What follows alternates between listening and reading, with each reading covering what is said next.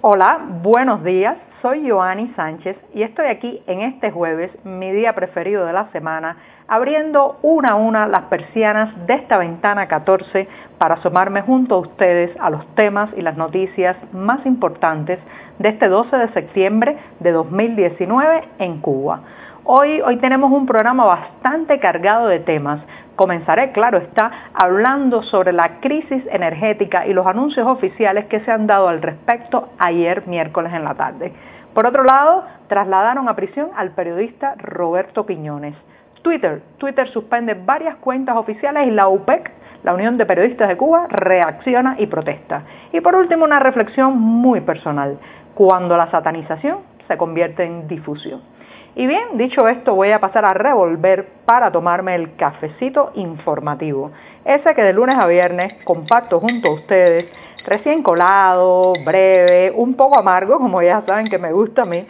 pero siempre, siempre necesario y hoy especialmente fuerte y cargado de noticias. Después de este primer sorbito del día, les recuerdo que pueden ampliar todos estos temas y estas noticias en las páginas del diario digital 14 y medio que hacemos desde dentro de Cuba. También advertir a nuestros lectores residentes en territorio nacional que lamentablemente tendrán que hacer uso de proxies anónimos o de servicios de VPN para poder saltarse la censura y entrar a nuestra página digital. Y dicho esto voy con el primer tema que ya les anunciaba, tiene relación con lo que hoy todo el mundo habla en las calles. Es la, la gran noticia, aunque no es una sorpresa desde hace varios días, ya se notaba el colapso, sobre todo el transporte público en las grandes ciudades y muchos rumoraban y especulaban que el problema principal era una ausencia de combustible, un déficit de hidrocarburos para hacer mover este transporte, estos ómnibus, estas guaguas, como las llamamos popularmente. Entonces lo de ayer, cuando la, la, mesa redonda, este programa oficialista de la televisión cubana que inicialmente iba a estar dedicada a el inicio del curso escolar, cambió abruptamente la temática y se anunció en los medios oficiales que iba a haber una intervención de Miguel Díaz Canel, bueno, pues entonces eh, mucha gente ató la realidad con la información oficial y supuso que iban a finalmente eh, reconocer y ratificar que eh, bueno, había un problema energético en el país y eso fue lo que pasó. Me imagino que muchos de ustedes estaban pegados al televisor, en parte porque somos un país traumatizado con la crisis. Eh, a mí me correspondió ser adolescente en, la, en el llamado periodo especial, el eufemismo oficial con el que edulcoraron lo que realmente podía llamarse una crisis económica profunda, un descalabro económico del país y entonces pues muchos cubanos nos hemos quedado traumados o traumatizados con esos momentos y cuando se habla de crisis energética, de que no hay combustible, inmediatamente vienen a nuestra memoria aquellas imágenes de las ciudades colapsadas porque no había transporte, de los larguísimos apagones que duraban muchas veces 12 y hasta 24 horas, de la falta de comida y con esos temores nos sentamos frente al televisor a mirar estas declaraciones. ¿Qué pasó? Bueno, yo diría que eh, por un lado se informó de que no estaba llegando combustible a Cuba, que había habido un problema de combustible. Miguel Díaz Canel echó toda la responsabilidad y la culpa de esta situación a Estados Unidos, especialmente a los últimos pasos que ha dado la administración de Donald Trump para eh, pues cortar, disminuir la llegada de petróleo venezolano a la isla. Pero lo cierto es que uno se pregunta cuando oye eso si este no es un sistema que ha tenido que lidiar con ese tipo de restricciones hace tanto tiempo que no debería ser una sorpresa, no debería eh, tener que eh, desayunarse o enterarse eh, que esto es así cuando es algo, una variable que siempre ha estado por más de 50 años en el, en el escenario comercial cubano. Entonces sorprende un poco que de pronto nos quedamos sin combustible, lo anuncian de ahora para ahorita, de la noche a la mañana, y nos llaman a la calma porque supuestamente el próximo 14 de septiembre llegará un barco que Miguel Díaz Canel dice que no va a decir por dónde va a llegar, como si el mundo no estuviera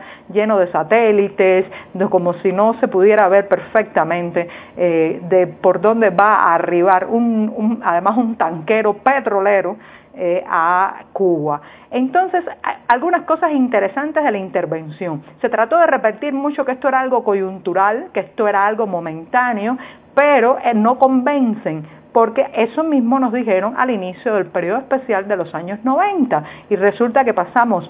prácticamente un quinquenio de oscuridad y deterioro material y solamente después de los años de aquellos duros momentos eh, eh, y al final casi de la década empezó a reflotarse la economía que nunca llegó a recuperarse del todo. Entonces, cuando a un cubano le dicen coyuntura, que algo es temporal, pues no lo cree porque ya nos han dicho muchas veces frases así y no se han cumplido en la práctica. Por otro lado, están llamando al sacrificio, a que la gente eh, se eh, ahorre y también a que sea más solidaria. Dicen que bueno, pues que los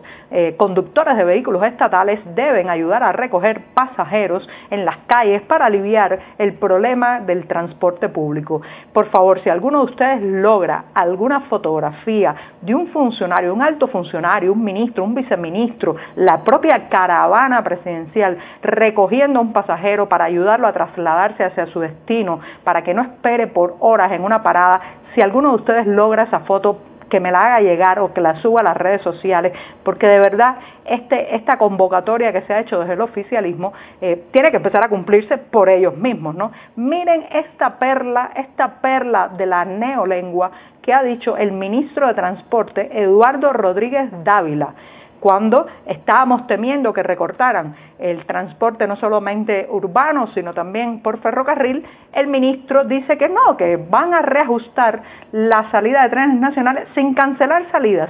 pero las vamos a espaciar en el tiempo. A mí me encantaría que este titular del ramo me explicara cómo se espacia en el tiempo las salidas de trenes sin cancelar algunas de veras. Esto es una duda filológica, lingüística que tengo. Bien, de, este tipo de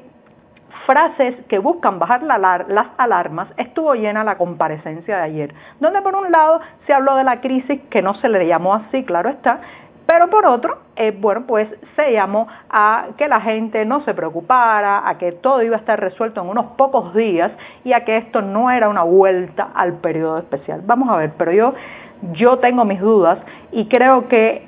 tuvieron que salir a dar la cara frente a las cámaras de la televisión en parte porque en los últimos días en las redes sociales eh, hay, hubo mucha gente denunciando la situación del transporte y el colapso energético del país. Así que bueno, hay que seguir presionando, eh, pero por favor, queremos respuestas reales, no somos niños, no, no caramelos informativos, sino realismo. Realismo y sobre todo asuman la responsabilidad de haberse programado mal desde el punto de vista energético. Bueno, me he extendido un poco en este primer tema, pero creo que valía la pena. Voy rápidamente a la noticia, eh, la triste noticia de que ayer el periodista Roberto Quiñones, hemos hablado varias veces de su caso aquí en Ventana 14, eh, bueno, pues fue eh, llevado, conducido por la policía desde su casa hacia la prisión provincial de Guantánamo para cumplir con una condena de un año de privación de libertad. Les recuerdo que Quiñones fue arrestado el pasado 22 de abril mientras esperaba para cubrir el juicio contra dos pastores que se negaron a enviar a sus hijos a la escuela. Y a partir de ahí fue sancionado eh, el pasado 7 de agosto por el delito de resistencia y desobediencia. A pesar de ser un hombre mayor, a pesar de que varias organizaciones internacionales como la Sociedad Interamericana de Prensa han clamado por la liberación de Quiñones y que no sea llevado a prisión, pues ayer pues ayer lo condujeron detrás de los barrotes. Y bien, eh, el tercer tema que les quería comentar es una suspensión. Eh, Twitter, la red social Twitter, la red del pájaro azul, ha suspendido un grupo de cuentas oficiales eh, y bueno, pues esto ha generado la ira, la molestia y la denuncia por parte de la Unión de Periodistas de Cuba, la UPEC, que ha dicho que Twitter ha puesto límites a la libertad de expresión de instituciones y ciudadanos cubanos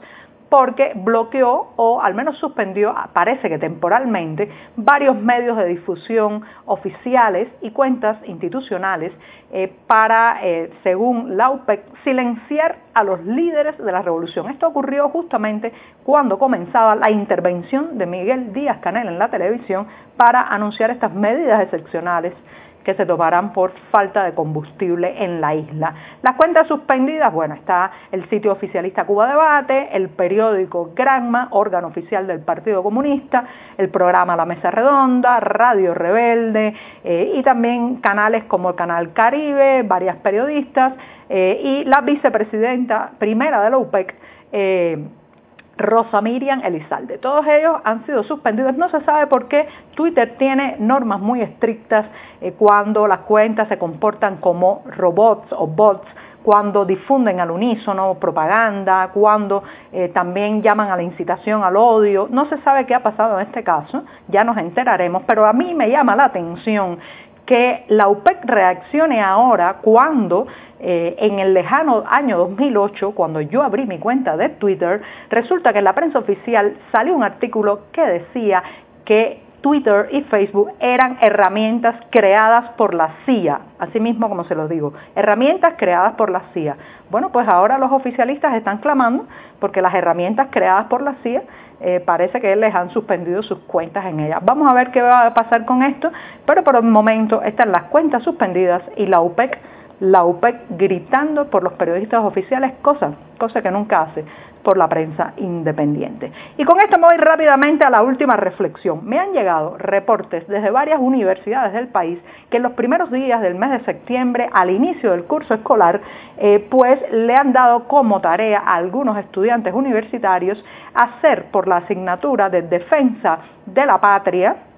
reportes que, eh, definiendo quién es la Unión Patriótica de Cuba, la organización opositora más grande del país, y quién es esta servidora, Joanny Sánchez. Claro que no le están pidiendo a los estudiantes que digan que yo soy periodista, que mi herramienta de trabajo es la palabra, que eh, tengo un diario que se llama 14 y medio. No, le están pidiendo, claro está, que me defina cómo me define el oficialismo como una enemiga, en fin. Eh, pero yo quiero agradecer de verdad a todos esos profesores que están pidiendo esa tarea, porque incluso pidiendo que satanicen a la UNPACU y a esta servidora, están ayudando a difundir nuestro trabajo. Así que gracias. La satanización, la satanización también puede ser y convertirse en difusión. Y por último, nada hay más atractivo que lo prohibido. Y con esto, con esto me despido esta mañana. Muchas gracias.